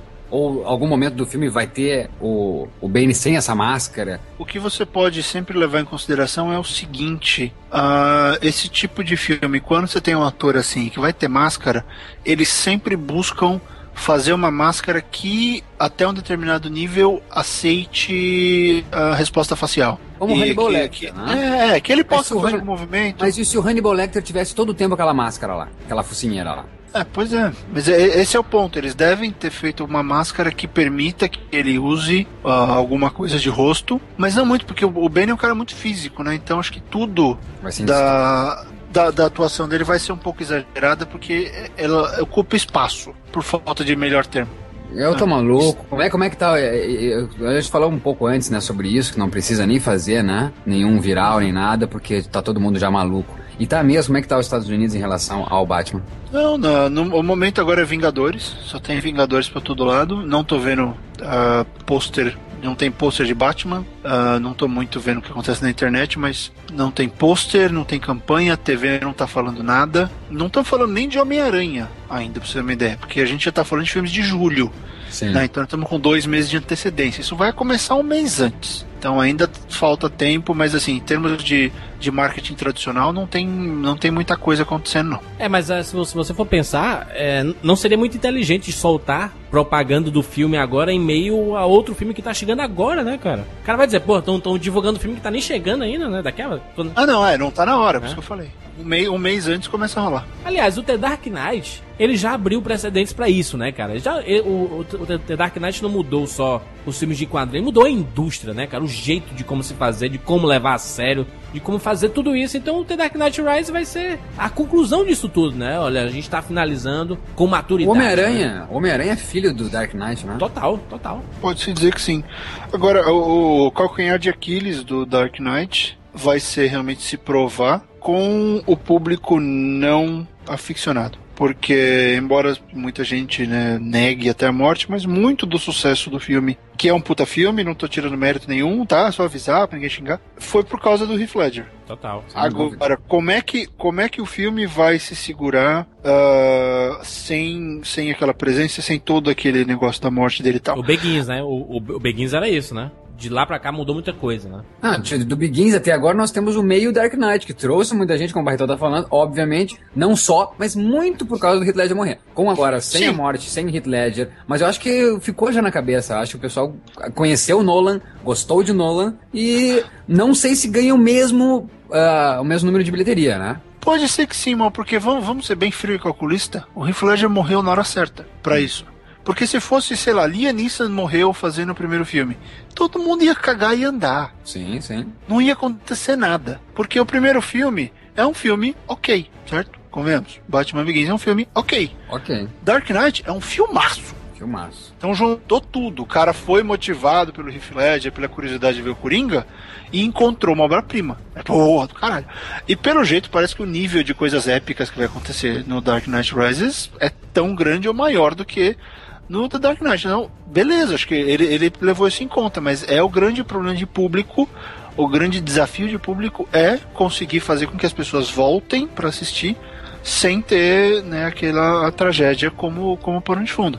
E eu acho que ele tem condições, mas acho que a grande preocupação do marketing é fazer com que esse pessoal volte ao cinema. E acho que tem condições eh, plenas de fazer isso. Não. Total, total. E não será 3D, viu? Pra quem tá em dúvida, não será 3D. Amém. Uma outra estreia desse mês de julho ainda, a nova comédia do Ben Stiller, Vizinhos Imediatos de Terceiro Grau. Olha o nome do Meu filme Deus aqui no céu. Brasil. Neighborhood Watch. Isso. Pegam Ben Stiller, Vince Vaughn, Jonah Hill, Billy Crudup, a galera. Eu não sei muito o que esperar, não. Aquela comédia como tem do Adam Sandler, tem do Ben Stiller, né? É, eu acho, que é aquele filme que vai sumir, o, o Mystery Man já não deu certo. Nossa senhora. Ah, com o próprio Ben Stiller, é a mesma vibe. E tá num péssimo momento pra isso, porque acabou de. tá rolando uma mega polêmica aqui, porque um cara meio metido a vigilante matou um garoto. Então, isso não tá sendo visto com bons olhos recentemente. Então, acho que é um filme que vai sair pequeno e. Ah, é aquele filme de locadora, sabe? Meus amigos, o filme do mês de julho. É o Batman, pra mim o Batman vai ser o evento Eu vou de Batman, dramático, é, eu vou de dramático, evento dramático. Eu acho que o Homem-Aranha vai ser aquela coisa, eu não sei porquê, cara, mas eu tô sentindo o cheiro de Volta para o Futuro, cara. Como bem citou aí o Barretão, sobre a família ser muito mais levada a sério, com atores do nível de Sally Field e o Martin Sheen. Então, vamos lembrar de Volta para o Futuro, que era aquela família de atores maravilhosos também. Nada era à toa em Volta para o Futuro. Então, aquela, é aquele filme de verão, de férias, querido, tudo muito bem, uh, bem feito. Roteiro, atuação, fotografia, direção, efeitos. Eu acho que é o caso de Homem-Aranha. É o filme da família, é o filme. E, não por isso o filme bobo, né? É o filme sério que, lem que lembrou, por exemplo, a minha cabeça aí o De Volta para o Futuro, né? Então acho que vai ser o filme diversão, uma, a diversão com seriedade, né? Tratado com seriedade do ano. E o Batman, o filme dramático do ano para grande público, né? Porque o dramático vai ser, pô, Thomas Anderson com The Master e tudo mais. Mas enfim, eu vejo uma carga dramática, pelo menos no teaser do Batman, com aquela música do Hans Zimmer e o Gary Oldman na cama, que para mim é Oscar. Eu vejo Oscar encabeçado assim, ó, melhor filme. Nós vamos aí, nós veremos Batman e Prometheus, que a gente citou até agora, nas cabeças é. aí de, de melhor filme do ano. É, eu, eu continuo com Prometheus como melhor, mas mal tá, tá certo no, no pensamento. É, eu, sabe o que eu penso do Homem-Aranha? Ah, foi uma coisa que o John Hughes falou muito e fez. Era o objetivo dele com o Curtindo a Vida Doidado. Era definir um, um mito, definir uma geração. Uhum. Uh, e ele criou, ele inventou o Ferris Bueller com esse objetivo. Uh, eu penso que o Homem-Aranha pode ser alguma coisa por aí, sabe? Vamos pegar um elemento, fazer é fazer o que o Nolan fez com o Batman. Vamos pegar um personagem conhecido e, e vamos de fato ligá-lo a uma geração. Estabelecer, olha, essa geração é a geração qual o Homem-Aranha faz parte. Não aquela geração da criação do Homem-Aranha, mas hoje. Porque o Garfield parece ser. Ele, ele é um ser humano com superpoderes, ele não é um personagem. Esse é o negócio, sabe? É. E vai fazer sentido. Ele vai ser o cara que. Acho que pela primeira vez todo mundo vai adorar o Homem-Aranha. O melhor filme de Ju vai ser Homem-Aranha. É que é engraçado, né, Júlio? A gente tá vendo um começo, Sim. que é o Homem-Aranha, e o final, final outro, que é o né? Batman, né? Foda, eu sei. Então eu fico com os dois, assim, ó, juntos, mas o meu coração vai mais pra Batman Dark Knight Rises.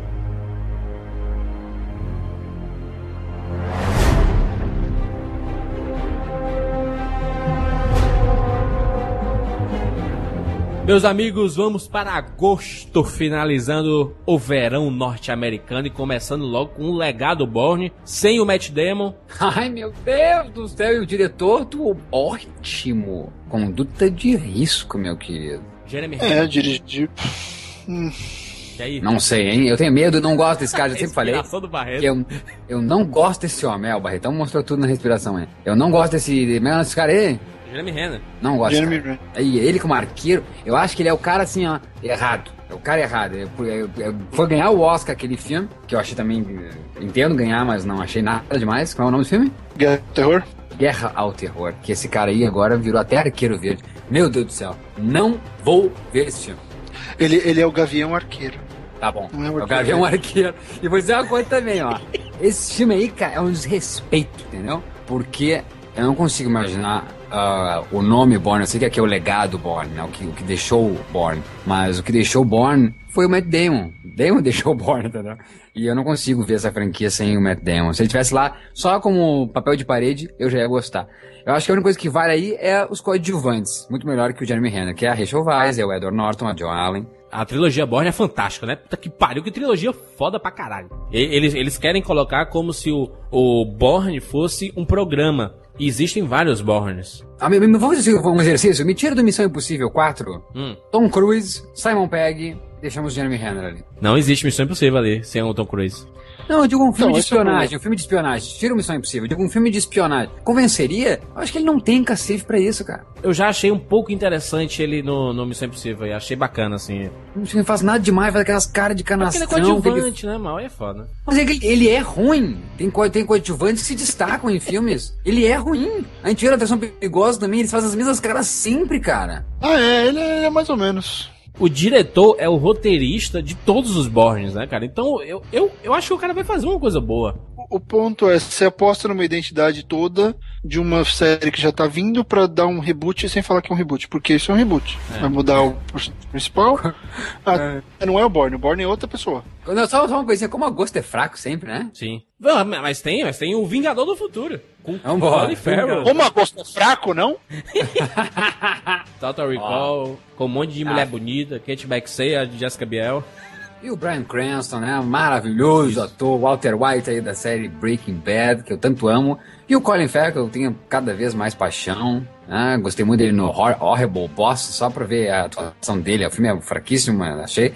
Uma comédia de mau gosto, muitas vezes. Mas, que é o... Como é que é? O Quero Matar Meu Chefe, né? Isso. Ele, como careca lá, né? Na, na empresa, é genial a atuação dele. Então eu tô, tô feliz, assim. Só não consegui ver nesse universo apresentado no trailer muito do Vingador do Futuro que eu vi lá no filme do Paul Verhoeven. E eu pergunto pro Barretão, é importante eu ver isso ou não, Barretão? Eu tenho que fazer essa ligação? Meu cérebro tem que fazer essa ligação? Ah, isso assim é o universo do Vingador do Futuro de lá atrás. Por ele ser um reboot, ele tem que fazer essa ligação ou obrigatoriamente não tem que fazer ligação nenhuma? Com o nosso cérebro, tá né? De par- quem viu os... É, se ele tá partindo do conto original, ele não precisa. Ah, então, é por ser um reboot, tudo bem. Não seria um remake. Ah, esse é o ponto. Se eles, se eles mantiverem a mesma estrutura dele com, uma, com Marte, a companhia, ah, o Corrigan, toda aquela coisa dele com o, o, o, person o outro o personagem dele, que é o que tem todo o filme, né? A, a segunda identidade e tal. Seria isso, mas pelo que eu tô sentindo, não é. Ah, não é isso. Então eles estão pegando o conto e recriando o filme de novo. Ah, ah, o que não muda o fato de parecer totalmente desnecessário. Certo. Sabe, a última vez que o Colin Farrell se meteu a fazer um remake, reboot ou whatever foi o Fright Night, que ninguém gostou e ninguém falou sobre, né? Porque ficou uma bosta sem tamanho. Então, assim, até o momento, pra mim, cara, isso é um mega ah, filme desnecessário. Você tá com uma cara, visualmente, tá com uma cara de eu robô, É, não. sabe? Tá com uma carinha de eu robô. Eu robô. Cenas parecidas com Minority Eu, Report. eu robô. adoro também, é, mas aí você pensa, pô, até onde tem que ficar fazendo mais filme igual, né, Júlio? Sim, sim. Papá. Eu não sei, cara, o, o- o conceito do conto, vocês já chegaram a ler? Não. O conto original? Não. É do K-Dick? É Bem, é, do, do Philip K. Dick, que sempre é foda pra caralho. Ah, funciona, mas, pô, o diretor é o Len Whiteman, que é o, dire... que é o produtor dos... Anjos da Noite. Dos, ah, dos Anjos da Noite, dirigiu o Evolution. E o primeiro, se não me engano. Meu Deus, Então- medo, né? É, já é medo. É, aí você cria essa coisa futurista, não sei o quê. Diretor de Duro de Matar 4. É, vai É, ter eu tô com muito medo, eu tô com muito medo, eu tô com muito medo. Se não fosse o elenco ser carismático, e aliás, não só carismático, grandes atores, ah, eu não assistiria. Porque, né, tirar esse elenco, tu vê que é um filme aquele pra DVD, né? Mas eu acho que eu vou assistir por causa do elenco mesmo. E por causa que eu tenho lá meu, na minha lembrança o Vingador do Futuro, que talvez seja um erro levar essa lembrança pro cinema, né? Que nem precisaria ter mesmo remake esse filme, né? É, e eu acho que é impossível até tentar fazer um remake daquilo, porque tem tanta coisa tão emblemática do- da versão do Schwarzenegger, é que nem, sabe, o Hunger Games fez um remake de, de O Fugitivo, mas é outra história. Funcionou, deu certo. Pode dar certo com esse, mas eu não sei. O Hunger Games é um remake do Fugitivo? Tô brincando, é uma, é uma referência, mais uma das 200 mil referências. O terceiro filme do Diário de um Banana. Uma pena que o filme não faz tanto sucesso no cinema aqui no Brasil. Aliás, nem chega aos cinemas do Brasil. Já viu, Jurandir? Eu vi o um e o dois e adorei, cara. Adoro. Eu tenho os, os livrinhos aqui, que são meus quadrinhos, meus livros. São, é bem divertido, cara. Eu não sei porque que não, não pega aqui no Brasil, cara. Pega sim, tem muita criança que gosta do Diário de um Mas Banana. não no cinema, pega... né? Entendeu? Assim, pra, pra a Fox acreditar e lançar no cinema, sabe? É, eu, eu Ah, lamento, isso porque são, são bons filmes, cara. São filmes divertidos, cara. O que, que é isso? É uma criança que é uma banana, é isso? Não, são Isso? criança que é, é high school e o cara lá ele sofre muita coisa, ele é atrapalhado, é aquela bullying. O, aquela o Banana, mal, o Banana foi um jeito simpático de não chamar o cara de babaca. É, é um filme Que sobre nerd. bullying e sobre uma criança que, que, to- que sofre na mão dos outros. Sim. E pra gente finalizar, o mês de agosto, Os Mercenários 2. Tô até sentindo assim. O bando está de volta. E com caras novas. Ah, que loucura, não. não. O cara fez demais, não. O que faltava o cara conseguiu, né? Que era trazer. Quem viu primeiro disse: cadê o Chuck Norris e o Van Damme? O cara trouxe, né? Só não tem o, o, o Steven Seagal, Que, né? que já tá confirmado no terceiro. É, Eu, eu acho que o Steven, o Steven Seagal ele não faz falta, cara, porque depois do machete, que você vê que ele é uma, ele é uma bola que mal consegue se mover, Ah, mas ele tá legal, fica triste. Mas, Oh, mas os outros estão em boa forma, porra. Sim, sim, mas eu quero dizer, ele é a alegria do machete, cara. Ah, é. Acho demais que punheta. tava, né? Ele chama todo mundo de punheta, né? O filme inteiro. cara, não, não tenho o que dizer, né? Mercenários 2. consegue. Vai explodir. É que ele, ele não só dá, dá uma alegria pra gente que gostava daquela geração, mas como ele trouxe os caras novos e, e, e é encabeçado pelo Jason Statham. Ele é muito bom, cara. É. muito louco. Eu só quero que o, que o, que o Simon West, o diretor, ele vá muito mais pro Conner do que pra Lara Croft, que ele fez também, né? Se ele fizer isso, cara, for pro Conner, vai ser filmão, diversão pura, vai sair maluco do cinema. Cara, vai, vai ser louco. Vocês vão explodir tudo de novo. Eles vão se bater de novo. Será que o, o Van Damme vai ser o traidor dessa vez? É, não, ele é o vilão do filme. Ele é o vilão do filme, na verdade. Ah, ele é o vilão? Ah, então eu não, eu não tô. Esse filme eu não tô vendo nada. Eu quero ir lá e assistir. Os caras falam dos Vingadores, né, cara? Isso aí sim, cara, que é um, grupo, né, cara? Pelo amor de não Deus. Não tem roupinha, né? Eles são os explodidores. os explodidores. Não tem né? roupinha, é, não. Sem roupinha, né? Olha, eu acho que se bota os Vingadores contra os Mercenários, eles, os Vingadores apanham. o melhor de agosto. Ah, sem dúvida, né? Não é nada. né? Ah, vamos, vamos. Ou seja, nem precisava nós fazer o cast pra saber que os filmes do verão americano são Prometheus, Batman, Os Vingadores. Os Vingadores, Prometeus. Os Mercenários 2, ou Procurando Amigo no Final do Mundo, do Steve Carell, que parece ser uma comédia que pode arrebentar. Uh, arrebentar não, mas ser uma comédia de cult. Um bom verão? Um bom verão? Ah, ótimo, ótimo, épico, Ótimo. épico, É. memorável. Vamos lembrar. O ano, Sim, que vem, ano que vem vai faltar, entendeu? Vai faltar porque. Não, é porque esse, esse verão nós temos filmes que vão, que são históricos, são obrigatoriamente históricos. Isso. E- E não é todo ano que tem isso. Qualquer A luxo. gente tem um, um diretor começando, um, um diretor retomando, né, um gênero que ele né, defini- ajudou a definir. Temos a frase de efeito essa. A gente tem uma, uma trilogia acabando, a gente tem uma franquia começando, a gente tem retomada de franquia. Bonito. É muita coisa esse ano, hein? Que loucura. Sabe, sabe o que eu tava pensando do Ridley Scott? E eu acho que com o Prometheus ele vai, ele vai ensinar pra gente por que no espaço ninguém, ninguém escuta os nossos gritos. Aê, essa é frase de efeito. Aí, Fox, usa- usando o post. Seu verão, seu verão pode vir, meu filho. Pode vir que a gente tá querendo. Estamos querendo assistir tudo. Até semana que vem.